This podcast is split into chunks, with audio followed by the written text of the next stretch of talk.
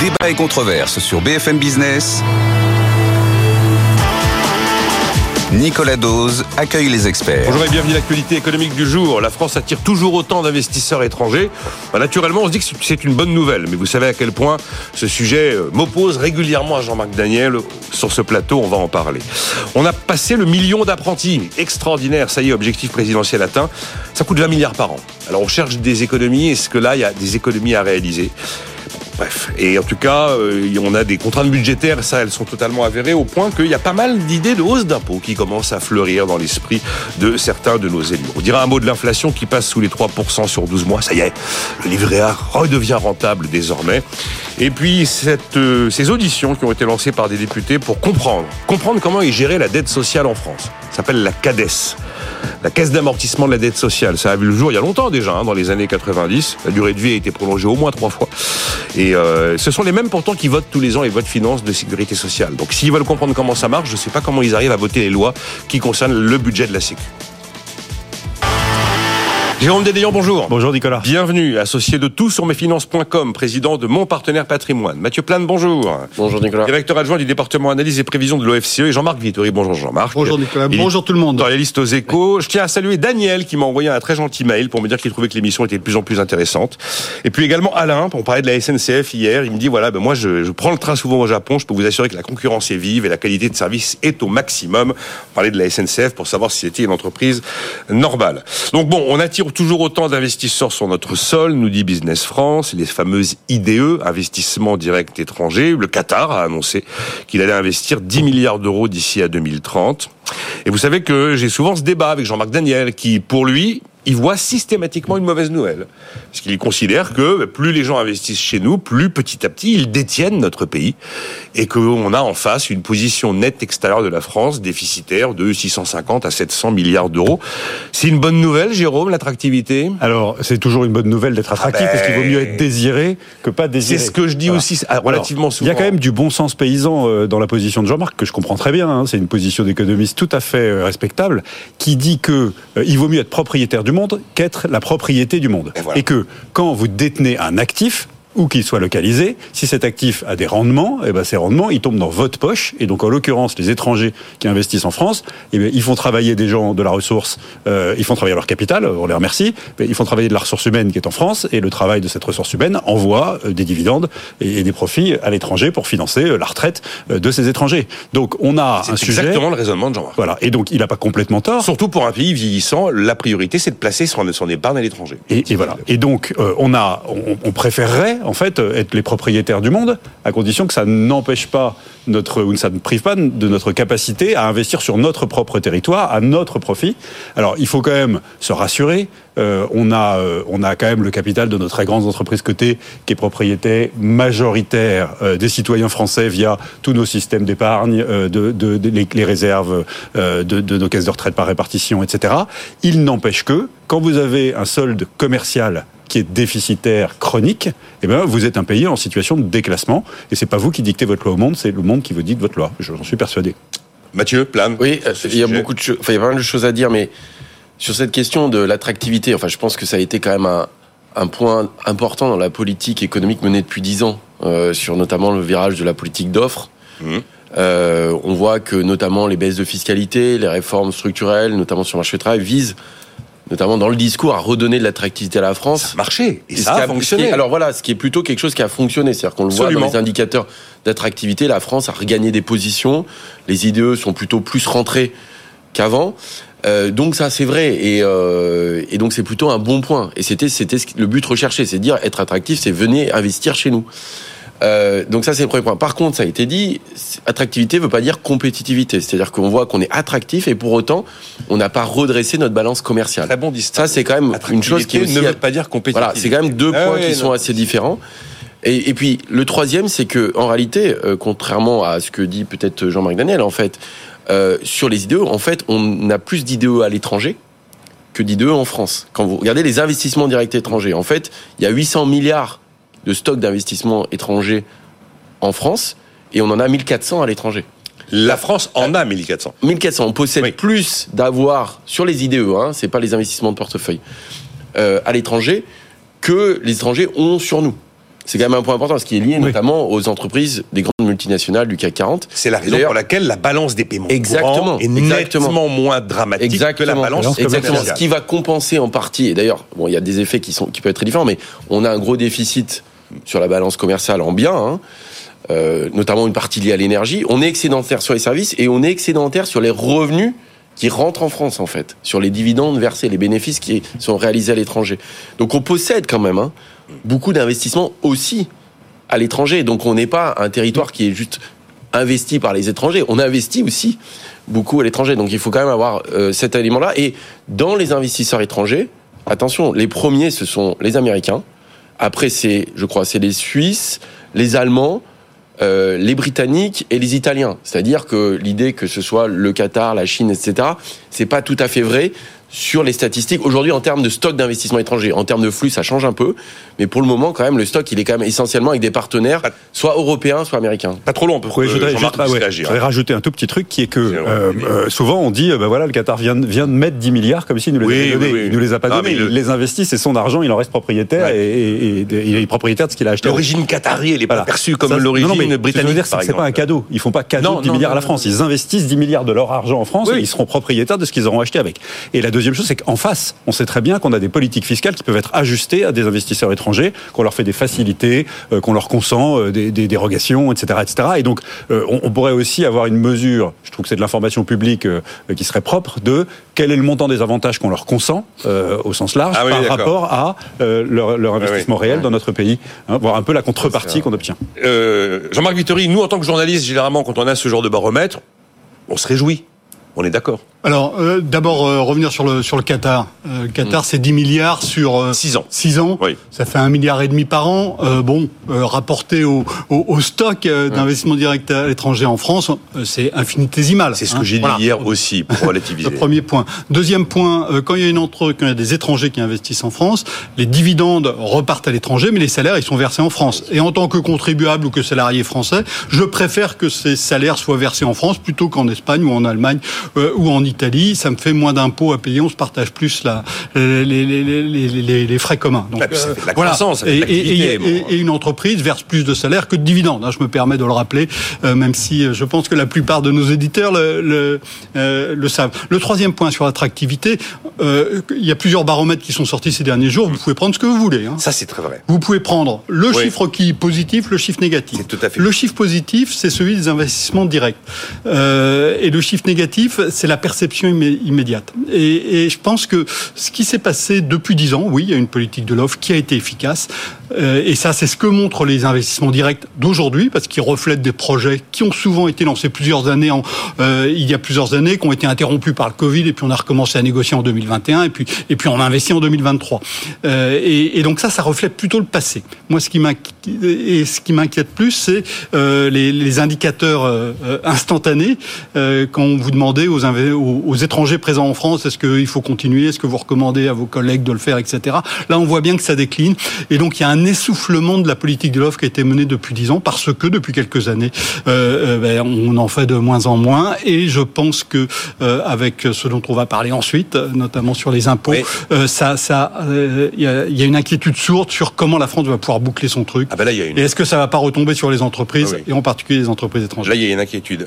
oui, c'est vrai que la politique de l'offre, elle a été engagée il y a dix ans. Je suis assez de votre avis. Elle, ça on est un peu en stand-by là aujourd'hui en termes de, progression. Euh, vous vouliez rajouter quelque chose Il y a ça, et je crois qu'il y a aussi un climat social qui est pas très bon. Hein. Ah ben, non, mais investisseurs euh, J'irai plus loin que le climat social. Je me rappelle le baromètre des conseillers du commerce extérieur, j'avais jamais vu ça. c'est ça. Ce qui a plombé l'attractivité dans le dernier baromètre qu'ils ont publié il y a un mois, c'est l'insécurité et la mm. sûreté des personnes. Voilà, ce qui est C'est-à-dire que ce qui hein. s'est passé avec les euh, au Stade de France, avec les, les, supporters britanniques, ça a marqué les esprits. Ce qui s'est passé, des, des, quelques agressions très médiatisées qui ont fait le tour du monde, ça a marqué les esprits. Les drames devant des écoles françaises, ça a marqué les esprits. Moi, c'est la première fois que je disais, euh, généralement, ces baromètres, les conclusions, elles vont directement sur le bureau de Bruno Le Maire. Hmm. Là, c'est sur le bureau de Gérald Darmanin. Hein. Hmm. J'ai pas l'habitude, moi, de voir euh, les choses se dégrader de cette manière-là. Euh, avant de parler des impôts, ça me rappelle évidemment le, rapport de Bruno Coquet. extraordinaire l'apprentissage. Hmm. Mais il y a encore un débat qui est ouvert pour savoir si ben, il n'y a pas peut-être des grosses économies qui sont réalisables sur l'apprentissage à la suite du rapport de Bruno Coquet qui avait dit 20 milliards d'euros, effectivement grand succès, mais on aurait pu probablement avoir des résultats identiques en dépensant moins. Et là, comme on est en train de gratter dans tous les sens, et ça, à votre avis, ce qu'il faut se dire, ben voilà, énorme succès, mais peut-être qu'on est allé un peu fort? Ouais, je pense que ça, effectivement, euh, c'est un énorme succès. Euh, qui a été d'ailleurs mené en pleine crise Covid. Hein. Le million est franchi là, hein, ça y est. Euh, avec effectivement des montants très importants parce que euh, la prime justement sur l'apprentissage est extrêmement était importante. Hein. D'ailleurs, ça rendait quasiment le coût de l'embauche euh, nul euh, pour la première année. Pour la première année, on est passé de 8 à 6 000 euros. Très efficace parce qu'effectivement il y a eu une montée en charge très très forte du nombre d'apprentis. On l'a vu avec beaucoup de création d'emplois. Donc ça c'est le point possible. Les entreprises étaient plutôt contentes parce qu'elles ont bien bien joué le jeu. Le, le petit souci, c'est les finances publiques. le petit souci, c'est les finances 20 publiques. milliards. 20 milliards quand on a aujourd'hui effectivement des soucis sur les trajectoires budgétaires, ça va poser question de l'efficacité de ces 20 milliards, sachant que le problème, en réalité, c'est pas l'apprentissage, c'est que cette prime est aussi, était aussi importante pour les gens qui sont très diplômés. Et que toujours l'histoire. Qui était dans la retirer les bacs plus 4 et plus 5. Voilà, la question c'est est-ce qu'il n'y a pas des effets d'aubaine importants sur les bacs plus 4, bacs plus 5, les masters qui sont des bonnes, finalement, des bonnes filières hein, pour les histoires d'insertion, mais en réalité qui sont extrêmement subventionnés, qui auraient trouvé du boulot par ailleurs. Il n'y a pas, il y a pas de chômage à ce niveau-là. Donc ça pose la question effectivement du ciblage et donc du coup du montant budgétaire, surtout dans un moment où le contexte de finances publiques est pas très bon. Et donc il va falloir trouver des ressources financière. Mais j'allais dire, c'est une des grandes réussites du quinquennat. Voilà. Alors, c'est l'argument que j'entends. C'est non, attendez, on, on a voulu, content. On a voulu faire sauf les finances publiques. Ce, levier de l'apprentissage qui a été une force des Allemands, on a voulu le, développer chez nous. Ça y est, on y est. on va pas casser un truc qui fonctionne, même s'il y a de l'effet de Jean-Marc Vittori. Alors, je pense que ce qu'a dit Mathieu est très important, c'est-à-dire qu'il y a une partie importante euh, de cet argent qui profite à des bacs plus 4, bacs plus 15, 5 qui auraient trouvé un, un, un, emploi sans ça. Et en France, bah, quand on ouvre un robinet budgétaire en grand, bah, on a des effets d'aubaine massifs. On l'a vu sur l'ensemble de la politique Covid et je pense qu'un jour on aura cette explication sur est-ce qu'on n'a pas ouvert trop en grand et comment mieux faire la prochaine fois. Et, on l'a spécifiquement, clairement sur la question de l'apprentissage pour les bacs plus 4, bac plus 5. Il y a un autre point qu'il faudra voir, c'est ceux qui sont pas bac plus 4, bac plus 5, ceux qui sont cœur de cible, est-ce qu'ils profitent vraiment de cet apprentissage? Et il y a des premières études qui ont commencé à sortir qui sont pas très rassurantes là-dessus, qui montrent qu'un certain nombre de ces anciens, de ces gens qui sont passés par les filières d'apprentissage euh, eh ben finalement, ils n'ont pas continué dans le métier dans lequel ils ont été formés. Or que tout l'intérêt de l'apprentissage, en termes de productivité, en termes aussi d'efficacité, en termes aussi d'épanouissement dans l'emploi, euh, et c'est tout à fait important, c'est que ces apprentis ils continuent dans la filière dans laquelle ils ont été apprentis. Et, et là, il y a une vraie interrogation, et là, il faudra faire de l'évaluation très minutieuse pour voir ce qu'il en est. J'avance. Euh, si vous voulez dire un mot, euh, Jérôme. Je, je suis d'accord. Je pense que quand on a une politique publique avec un, une vanne, un robinet de dépenses publiques aussi important qui est, qui est ouvert et un succès en nombre, euh, il faut faire les comptes. À un moment, il faut vraiment se poser la question de l'évaluation de cette politique. Bon, je pense que le temps est venu parce qu'on doit commencer à avoir un recul suffisant sur des générations, enfin des promotions hein, d'apprentis sur ce qui s'est passé exactement. Ce sera très intéressant de distinguer par profil, par niveau d'études, etc. L'insertion réelle dans l'emploi. Moi, je suis intimement persuadé, pour l'utiliser évidemment dans mes entreprises, hein, euh, quel que soit le type de l'entreprise, euh, euh, à la fois des diplômés et des moins diplômés, que quand même, même un diplômé, quand vous le récupérez comme apprenti année 1, euh, mmh. dans votre dans une filière diplômante assez élevée. Euh, vous le récupérez année 1, franchement, euh, c'est une ressource humaine sur laquelle vous vous investissez lourdement et le retour que vous avez dans votre entreprise, il n'est pas très élevé. En revanche, le retour actualisé pour le pays, compte tenu du fait que ça lui a mis le pied à l'étrier, qu'il a eu cette première expérience professionnelle de socialisation, de travail, d'apprentissage de l'effort, de la rigueur, etc., avec tout l'investissement que vos équipes ont mis dessus, je pense que ça vaut quelque chose pour le pays à terme. Donc surtout, il ne faudrait pas casser cette filière-là, mais il faut l'évaluer et puis corriger éventuellement les quelques effets d'aubaine qui arrivent. Ça me semble une nécessité. Je crois que Coq... Oui, allez-y, Jean-Marc. Oui, juste, euh, quand j'avais fait le, le, bilan euh, de Macron 1, j'avais dit que l'apprentissage, c'était peut-être la, la, la le, le, le, plus beau, euh, enfin, son, son, le, plus bel acquis voilà. qu'il avait fait. Le, dernier point sur ce qu'on a dit sur le niveau de diplôme, hein, en disant finalement, est-ce qu'on a utilisé des ressources publiques pour rentrer dans une filière d'apprentissage des gens qui, compte tenu de leur niveau d'études supérieures, auraient trouvé un boulot de toute façon? On passe notre vie à dire que ce qui va sauver le pays, ce qui sauve le pays dans la compétition mondiale, sa compétitivité, c'est d'avoir de la ressource humaine ultra qualifiée. Hein, c'est la qualification, c'est la remontée en compétence de l'ensemble de la population au travail. Et donc, il faut faire très très attention, il faut vraiment marcher sur des œufs à ne pas casser cette élévation du niveau général de la population au travail, hein, euh, sur le plan capacité intellectuelle, euh, de travail, etc. Parce que c'est ça qui fait la compétitivité d'un pays aujourd'hui. Il faudra que je reprenne le, le rapport de Bruno Coquet. Je crois qu'il disait, Mathieu, ouais. mais bon, on passe à autre chose, ouais. mais il disait 20 milliards sur une année, on aurait pu probablement avoir des résultats similaires en dépensant 8 milliards de moins. Hein. C'était ça, ça, ouais. lui, il considérait qu'en gros, il y avait 8 milliards d'effets d'aubaine, euh, à peu près, qui, parce que, euh, même avec un montant de primes ou d'aide inférieure, on aurait quand même des effets à peu près comparables. Donc, euh, lui, voilà, son, point de vue, c'est que le coût budgétaire est quand même très très élevé. Vous imaginez euh, la nouvelle géniale que ce serait qu'on arrive après étude, évaluation de la politique publique et mise en œuvre d'actions de, transformation ou de modification, à faire aussi bien avec 8 milliards de moins. Ça veut dire qu'on serait capable de travailler sur la dépense publique sur un sujet de grande ampleur sans pénaliser l'efficacité et en extrayant les économies qu'on a envie d'extraire. Ce serait une très, Alors, très bonne nouvelle pour le pays. Juste un petit point, c'est que, à mon avis, les économies risquent d'arriver à un moment donné parce qu'effectivement, ça coûte très cher. Le problème, c'est qu'on est à un moment de retournement du marché du travail.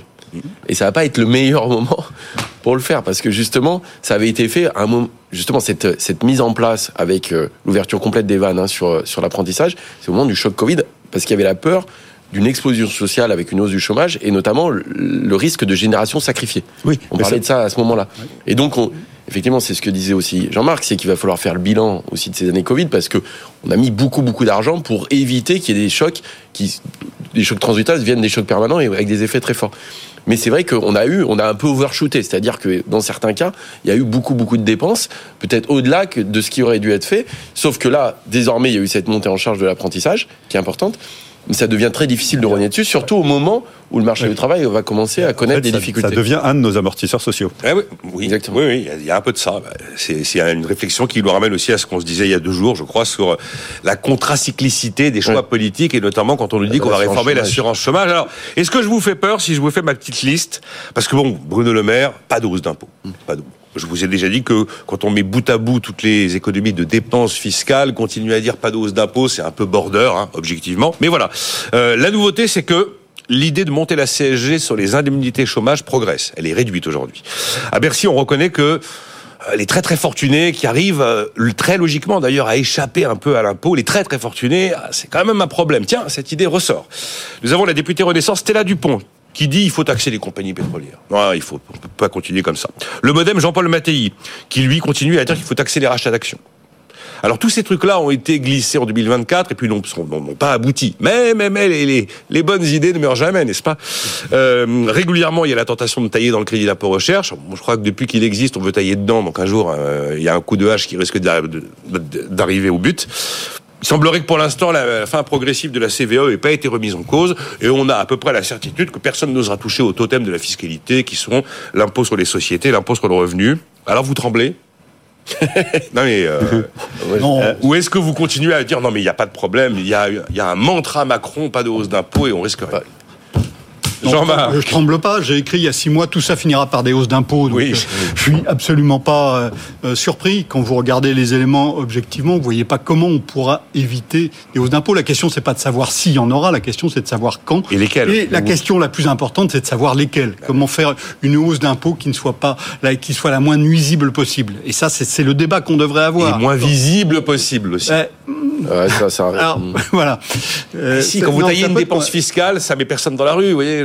Oui, mais bon, il y a un moment. Si, regardez la, la, le non routier avec les agriculteurs. Oui, oui, oui, oui, Ça marche. Oui, oui, oui, oui, oui, oui, Donc, euh, euh, forte hausse des taux d'intérêt, forte hausse de la charge d'intérêt objective. Hein, y a, on peut rien y faire. Je sais pas, euh, Mathieu, je sais, j'ai oublié le chiffre pour 2024, mais 52 milliards de charges d'intérêt. Et, il y a il y a trois ans, on était à 35, 30, 35, ouais. Hein bon, c'est plus de la moitié de la recette d'hier qui part en remboursement. Faut trouver plus de 20 milliards. On rembourse les étrangers. Ça, ça va finir par devenir le premier poste de dépenses. Ah oui, oui. Bon, on va marquer une pause. Mais votre avis m'intéresse bien sûr. Euh, je suis désolé de vous. Vous voulez dire encore juste un mot euh, Bon, on, on, reprend, on, reprend, dans un instant. L'inflation sous les 3%, ça y est, mon livret A me rapporte, je suis content. Voilà. Et puis, euh, et puis alors la cadesse, quand même le pur bonheur. Allez, à tout de suite. Nicolas Dose et les experts sur BFM Business. Débat et controverse sur BFM Business. Nicolas Dose accueille les experts. Avec euh, Jérôme Déliant, associé de tout sur mesfinances.com, président de Bon Partenaire Patrimoine, conseiller en gestion de patrimoine pour tous. Mathieu Plane, directeur adjoint du département analyse et prévision de l'OFCE. Et Jean-Marc Vittori, éditorialiste aux échos. Je vous ai coupé la parole, visiblement, Jean-Marc, sur les infos. Je ne sais plus ce que vous vouliez rajouter. Allez-y. Non, mais État des finances publiques, donc charge d'intérêt bu à la hausse des taux d'intérêt à long terme, hein, plus 20 milliards sur sur trois ans. Euh, vous regardez la dette, vous regardez les, les endettements, vous comparez l'endettement public de la France à celui de ses voisins. Euh, ben, pendant le Covid, ça a plus augmenté.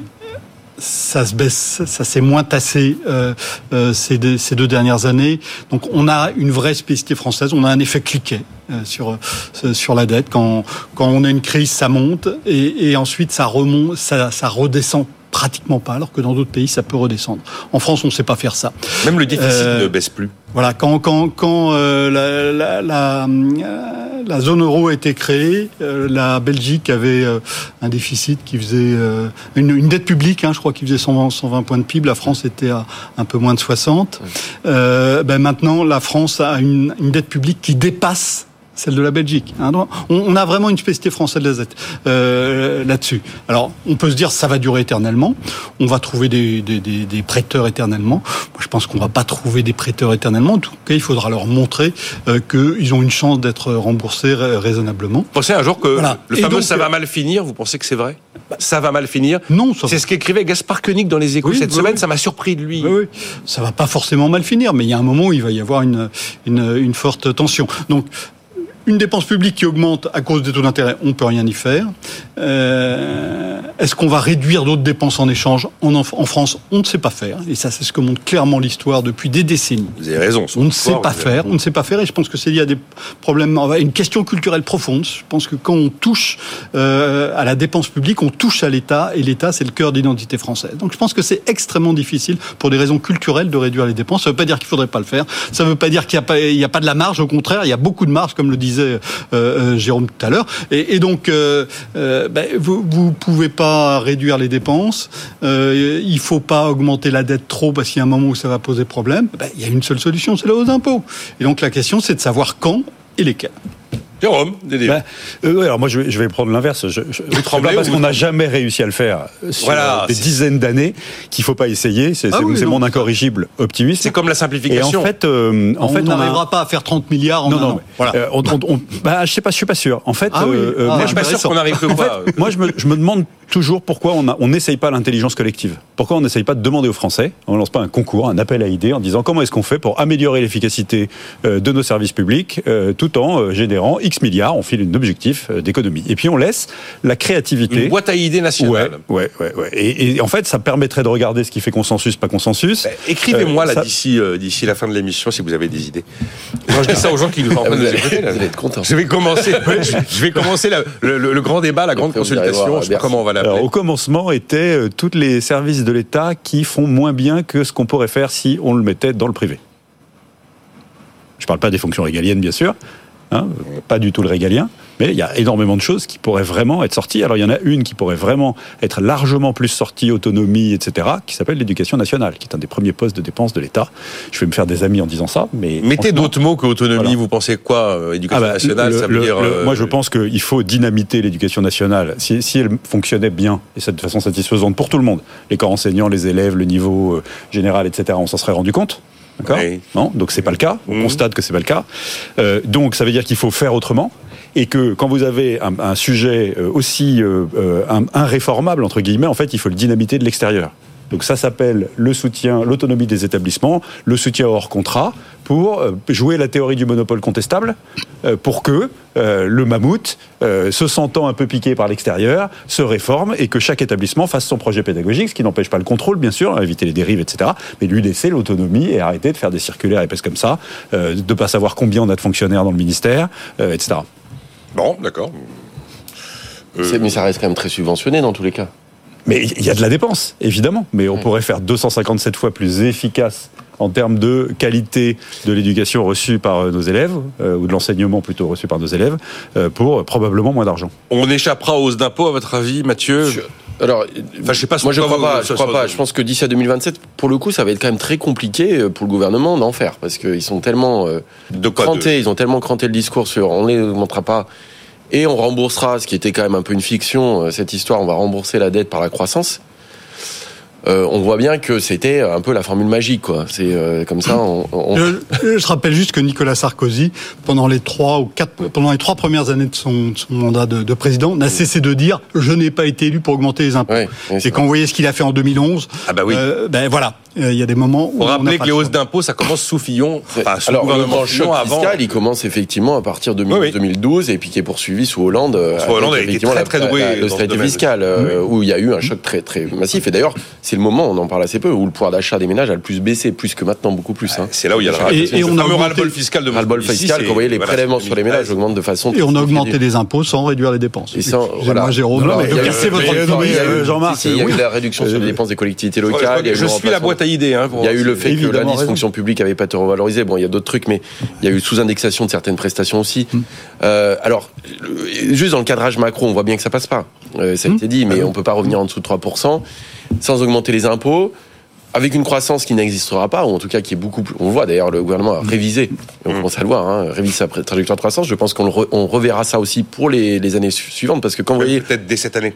Il y en a comme pour le programme pluriannuel. Je pense que le 1%, c'est déjà le 1%, mais même bah, vous voyez les 3%, c'est 0,8 à vous. Alors 0,8, mais on est dans un exercice de prévision qui doit nous conduire peut-être à une révision à la baisse. Donc euh, oh je vais pas vous dire le, quand le chiffre. Quand j'étais l'élève de Mathieu, il m'a appris ce que c'était que l'acquis de croissance. Ah, de croissance. Bah, l'acquis de croissance, c'est bah, quand, quand vous partez, on, est à 0,1, c'est pas euh, terrible. Vous avez du on mal. On a commencé, si je me, on est à 0,1 d'acquis début 2024, je crois. C'est ça, on est à 0,1, 0,1. Donc ça veut dire que même avec, enfin bon, euh, le 0,8 devient presque compliqué, le 1 est est quasiment inatteignable.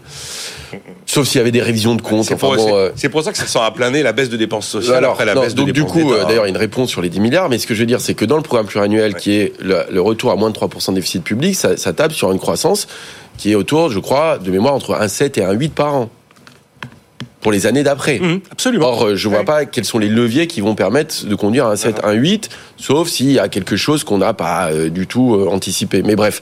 Donc, on va être amené à réviser à chaque fois cette croissance. Et cette croissance, quand elle est révisée à la baisse, c'est simple. Hein. Un point de croissance en moins, c'est en gros, toute chose égale par ailleurs, un demi-point de déficit public en plus. Parce que la croissance, c'est les assiettes fiscales. C'est ce qui fait les recettes publiques. Donc si vous avez moins de croissance, vous avez plus de déficit. Donc ça, c'est la première chose. Donc à partir du moment où on va revoir la trajectoire de croissance, se posera la question des déficits. Du côté de la dépense, ça a été bien dit, c'est où est-ce qu'on fait des économies, sachant que euh, euh, structurellement, on va être amené à les augmenter, ces dépenses. Pourquoi? C'est la transition énergétique. Il y a un rapport, euh, Pisani, Ferry, Mafouz, hein, qui parle de 67 milliards par an, dont la moitié publique, premièrement. Dépenses de santé, vieillissement de la population. Sécurité, justice, défense, défense. loi de programmation militaire.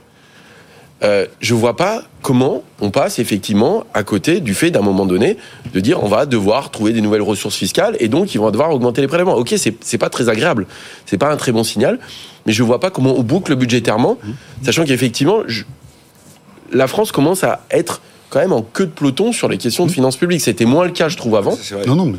Euh, là aujourd'hui, ça devient une inquiétude. Là, on voit que l'économie est stupide. Hein. Non, mais euh, et, et, surtout la remontée des taux euh, pose un certain nombre de questions. Pour le moment, on a quand même une faveur des marchés qui est assez forte. Hein. C'est-à-dire que notre, ce qu'on appelle le spread vis-à-vis de l'Allemagne reste assez faible. Mais malgré tout, il va falloir montrer qu'on a une certaine crédibilité. Et je pense aussi pour les investisseurs, ce qui est inquiétant, c'est au-delà de 2027, c'est après 2027, parce qu'il y a une élection en 2027. Et on voit que déjà l'état des finances publiques est pas extraordinaire.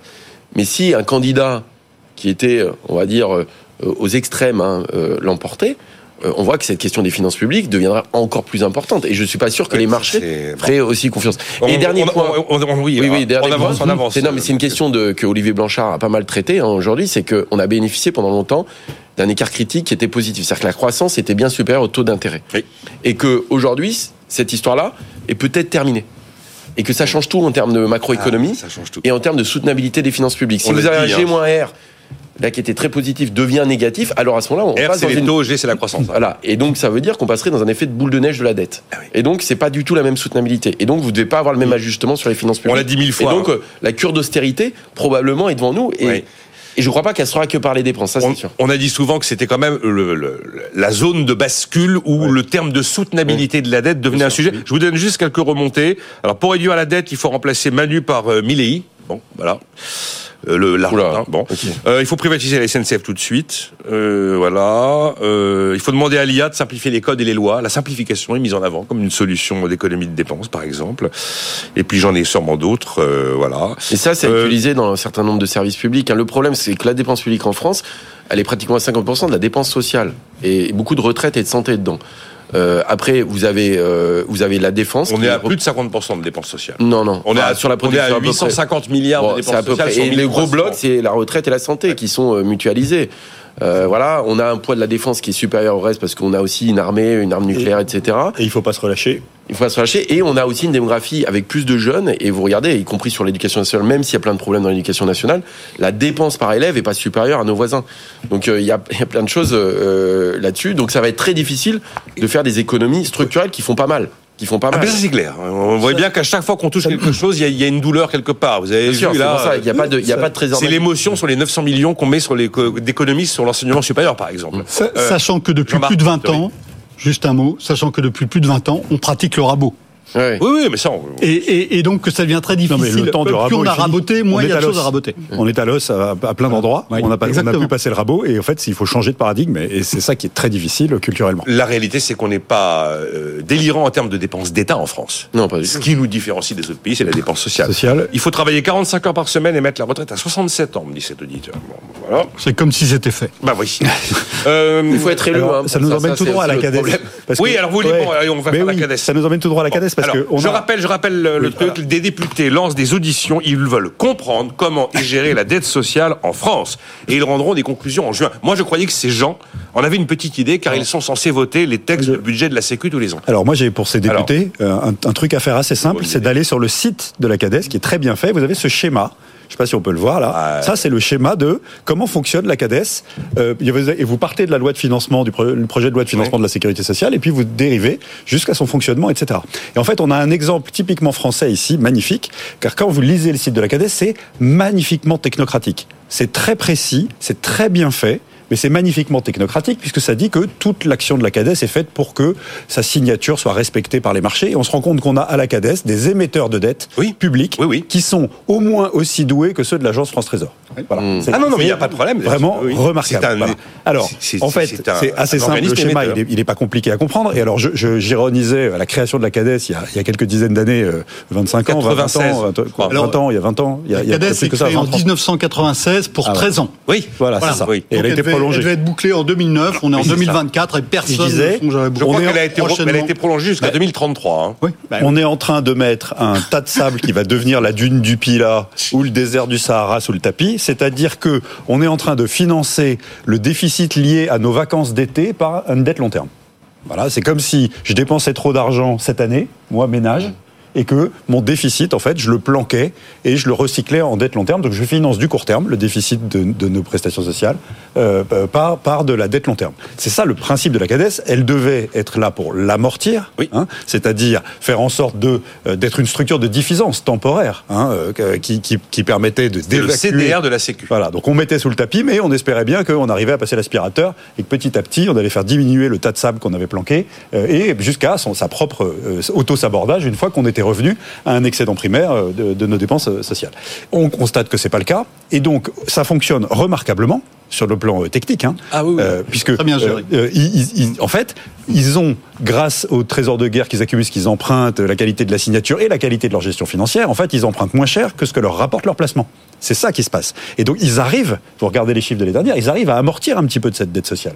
Alors, elle a quand même enflé au fil du temps, hein, puisque euh, ils ont ils ont traité depuis leur création 350 milliards à peu près, 340 milliards. On est à 140 milliards de Et on est à 200 quelque chose. On est à plus de 200. Ouais, on est à plus de 200. Ouais. C'est mmh. ce que j'ai lu, euh, en tout cas, dans, dans les trucs. Bon, ah. donc c'est remarquablement fait. C'est probablement géré par des gens qui sont des cadors, qui sont très, de très très bons techniciens, etc. Mais ça n'empêche que c'est un système tout à fait français qui repose sur la confiance que la signature de la CADES vis-à-vis des, des, investisseurs étrangers peut euh, recueillir parce qu'elle est garantie par l'État et que ça ne règle pas le problème de fond qui est que nous avons des dépenses sociales en déficit. Ça nous ramène à R&G pour euh, la soutenabilité et la signature, parce que la signature Exactement. de la France, faut pas qu'elle se dégrade. Hein. Exactement. En tout cas, bon. pour nos députés et pour nos auditeurs, euh... allez voir le petit schéma qui explique comment ah non, mais je vais aller, C'est très bien fait. Je vais pas aller voir ce matin, mais je, enfin, je l'avais pas vu, mais j'irai regarder. Vous voulez réagir à la CADES, vous Non, on a à peu près tout dit.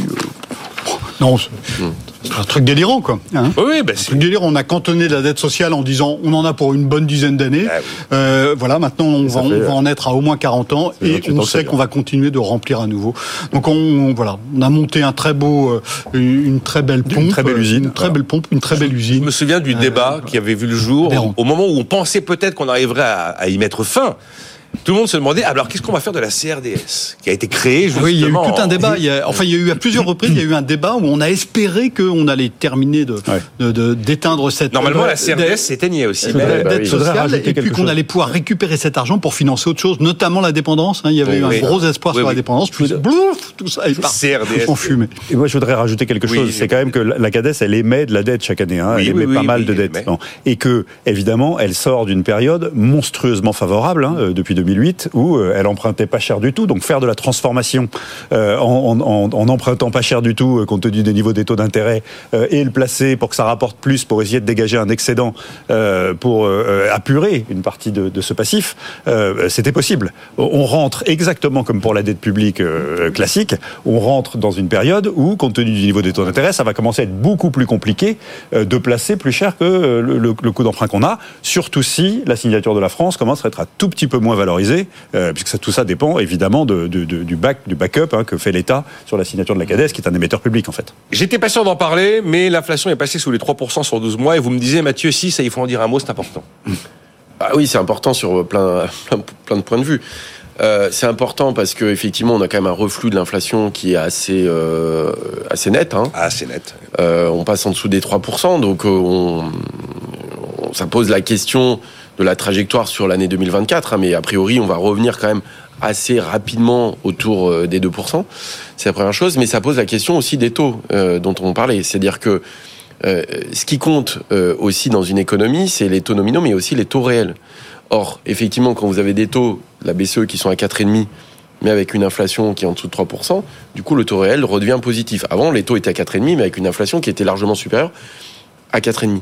Et donc, euh, euh, quand on regarde sur euh, le coût en fait de la dette, c'est important parce que vous avez à la fois le prix, c'est la valeur que vous donnez en fait à votre valeur ajoutée. Hein, là, c'est la consommation, mais aussi le, le, le, le, taux que vous allez payer.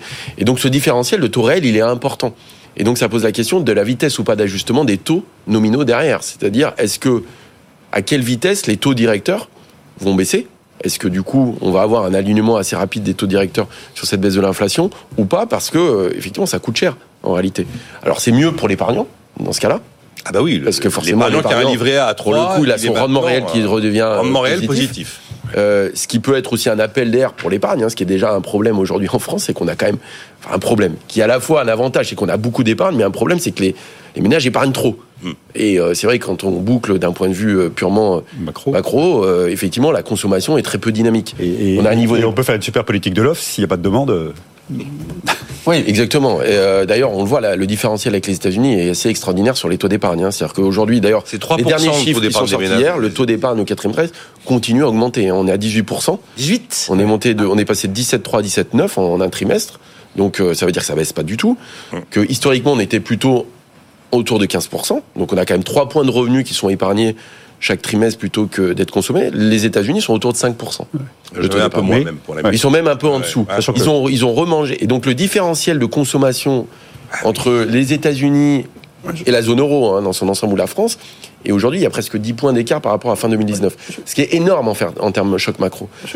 Je vais, rajouter deux, choses. C'est que le consommateur américain, il continue à consommer plus, mais il consomme euh, avec de recours à l'endettement en ce moment. Hein, donc, il faut faire un peu attention à ça. C'est un des moteurs de la consommation américaine. C'est de nouveau le recours à l'endettement. Hein, une fois qu'ils ont apuré mm. les soldes de surépargne qu'ils avaient accumulés pendant la pandémie. La deuxième chose, c'est le différentiel de taux entre l'Europe et les États-Unis, la zone euro et les États-Unis. Ça, c'est très important euh, parce que ça, on voit que la locomotive américaine, elle tourne quand même avec un meilleur régime que la locomotive européenne en ce moment, et que on va avoir un sujet euh, de d'alignement de rythme euh, de l'adaptation des taux européens directeurs, exactement comme dit Mathieu, euh, au rythme de décélération. Parce que si on va trop vite, l'écart de taux sera tel avec les États-Unis que tous nos capitaux vont se barrer aux États-Unis. Et donc, ah on, a, en fait, moi, j'aimerais pas être à la place de Mme Lagarde aujourd'hui euh, sur cette anticipation-là, parce que c'est vraiment un point d'inflexion qui peut être très, très pénalisant pour notre économie. Ensuite, je, voudrais dire un truc simple. On a parlé, c'est bien pour l'épargnant. En fait, en ce moment, c'est génial pour les gens qui, qui conseillent les investisseurs ou, ou qui s'occupent des épargnants, comme, comme mon équipe, parce que on a, avec le niveau des taux d'intérêt d'aujourd'hui, on a, et les perspectives de baisse des taux ou de retour à une politique plus accommodante des banques centrales avec le ralentissement économique, on a ce que j'appelle une option asymétrique en faveur de l'investisseur. C'est très simple. Quand vous achetez des obligations, hein, donc du papier émis par des gens qui vous empruntent. Des obligations d'entreprise. Des obligations, notamment privées. Bon, ils vous, euh, vous avez un taux d'intérêt qui est fixé, donc vous savez si vous gardez l'obligation jusqu'au bout, vous savez combien vous allez toucher de coupons, hein, d'intérêt, et on vous remboursera le nominal, nominal, modulo le risque de crédit. Et donc vous savez que les mouvements de taux affectent le prix de vos obligations sur le marché, mais si vous les gardez jusqu'au bout, vous êtes à l'abri du risque de taux. Et donc, comme il y a de nouveau du jus dans les taux d'intérêt, vous pouvez aujourd'hui rentrer dans des fonds obligataires qu'on appelle millésimés, donc on vous dit, ils ont rentré des obligations de, tel niveau de risque crédit euh, et leur échéance, leur maturité, c'est 2026, 2027, 2028, 2029. On commence à voir arriver les millésimes 2030. Vous avez dedans, parfois avec une qualité de signature de très, bonnes, de très bons émetteurs, on est à la limite de l'investment grade, on est dans du high yield vraiment bien cadré. Euh, surtout quand ils sont sélectionnés par des gens, des sociétés de gestion qui font notamment de, des actions, puisqu'ils sont capables de dire est-ce que le business model de l'émetteur, de l'entreprise qui émet l'obligation, résiste au ralentissement économique pour essayer de minimiser le risque crédit à terme? Vous savez exactement combien de rendement embarqué vous avez, euh, si c'est demi brut pour certains fonds aujourd'hui, c'est quand même pas mal, hein, parce que net de frais, ça veut dire que ça vous fait vraiment un, un rendement positif. Et si jamais il y a ralentissement et que les taux directeurs rebaissent ou qu'il y a une politique plus accommodante de banque centrale, vous avez une plus-value obligataire que vous pouvez prendre avant l'échéance. Donc vous êtes Floré, hein, vous avez la garantie si vous allez jusqu'au bout. C'est win-win, super win. Exactement. Option asymétrique en faveur de l'investisseur, compte tenu de la situation des marchés de taux aujourd'hui. Je trouve que la situation est géniale. Bon. À condition d'acheter un panier d'obligations et pas des obligations d'une entreprise. Hein, alors, parce que grosse avoir du risque de crédit. donc, passer par des OPCVM pour avoir beaucoup de lignes, une grosse diversification. Et nous, ce qu'on sélectionne pour nos clients, c'est la façon dont on fait. Hein. On n'est pas sûr d'avoir raison, on n'est jamais sûr. Mais on sélectionne des fonds obligataires qui sont gérés par des sociétés de gestion qui ont une activité de gestion action. C'est-à-dire qu'en plus de l'analyse du risque crédit de l'émetteur, elles ont une analyse sur la robustesse du business model de la boîte qui a émis l'obligation dans une perspective de ralentissement économique pour être sûr que le risque crédit est, correctement maîtrisé. Merci mon partenaire patrimoine. euh, bon, c'est ce qu'il nous reste à faire. En France, on n'a pas de fonds de pension, mais on a la CADES. Bon, bah, bah. euh, vous vouliez dire un mot des prix immobiliers, Jean-Marc Vittori oui, parce qu'on entend beaucoup de, de, comparaisons en ce moment sur ce qui s'est passé au moment des subprimes. Bah, c'est les notaires INSEE qui ont publié moins 4% euh, dans l'ancien sur un an inédit depuis 2008-2009. Oui, mais en fait, il faut s'inscrire dans une perspective plus longue. 2008-2009, euh, on avait une baisse, mais c'était reparti ensuite très fort. Je pense qu'on est dans un mouvement long et qu'il faut s'habituer à se mettre dans cette perspective-là.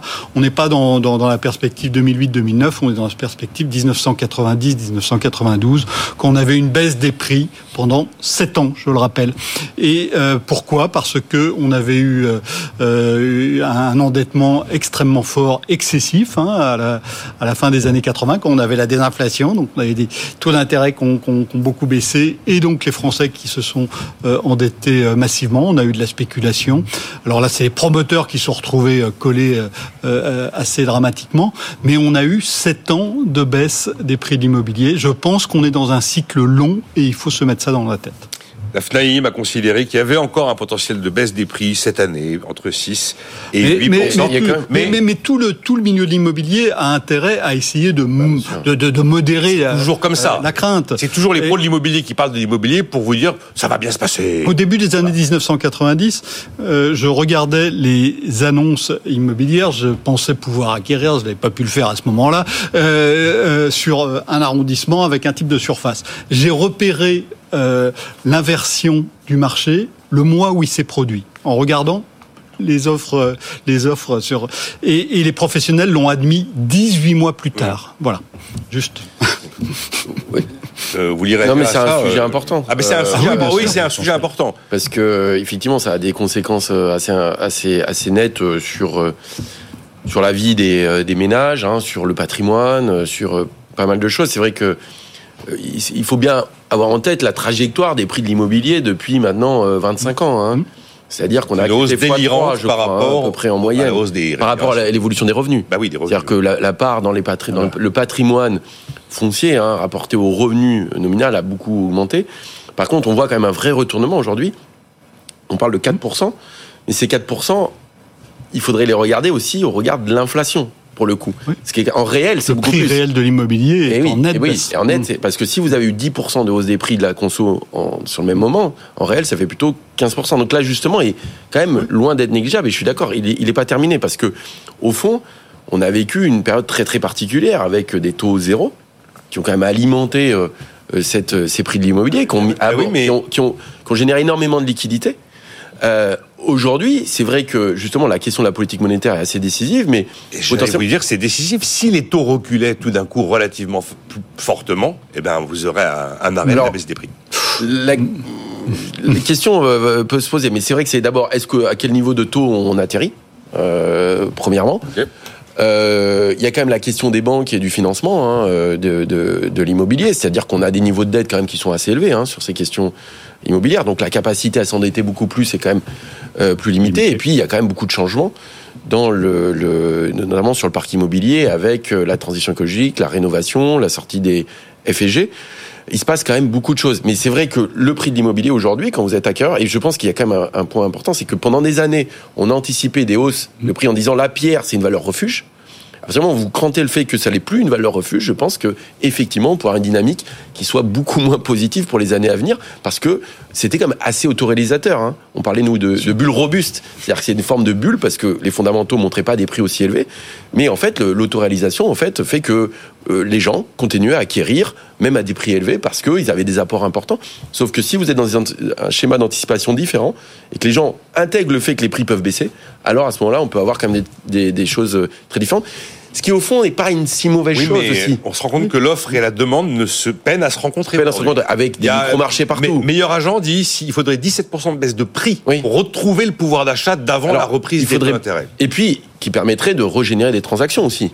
Parce que le blocage de l'immobilier est lié aussi euh, à ces prix qui sont élevés et que les acteurs ne veulent pas accepter euh, des, des, baisses. Mais c'est ce qui va se produire. Et quoi donc? Bah, Il va se produire un ajustement des prix. C'est une évidence, puisqu'il y aura. Alors, au début, c'est un peu compliqué parce que les gens ont encore le temps euh, de pas vendre, etc. Puis quand ils sont coincés et qu'ils ont besoin de leur argent, bah, il finit par y avoir un ajustement de marché, puisque l'offre et, l'offre et la demande doivent se rencontrer pour que la transaction ait lieu. Et donc, ça fait baisser les prix, ça va arriver. la, dernière fois, la dernière fois, ça a pris 7 ans. Ça a pris 7 ans, Mais euh, après, il faut se mettre aussi de l'autre côté, c'est-à-dire qu'effectivement, il y a des pertes pour les propriétaires. Alors ça dépend à quel moment ils ont acheté hein, aussi, hein, parce qu'ils peuvent avoir une moindre plus-value, ce qui est quand même pas la même chose qu'une vraie perte.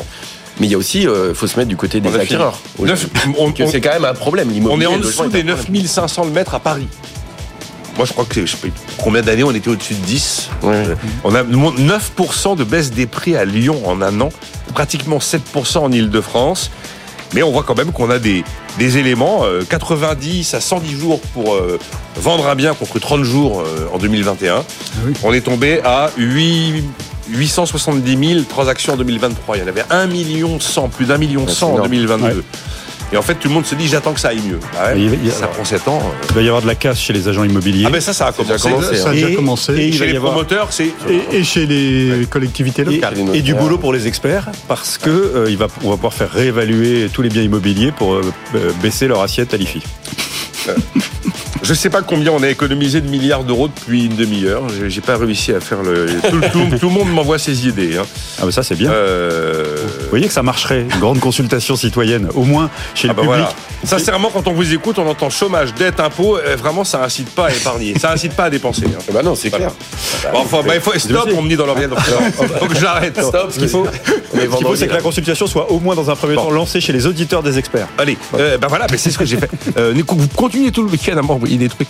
Euh, Jérôme Dédéian, Mathieu Plane, Jean-Marc Vittori, rendez-vous lundi 9h. Nicolas Dose et les experts sur BFM Business.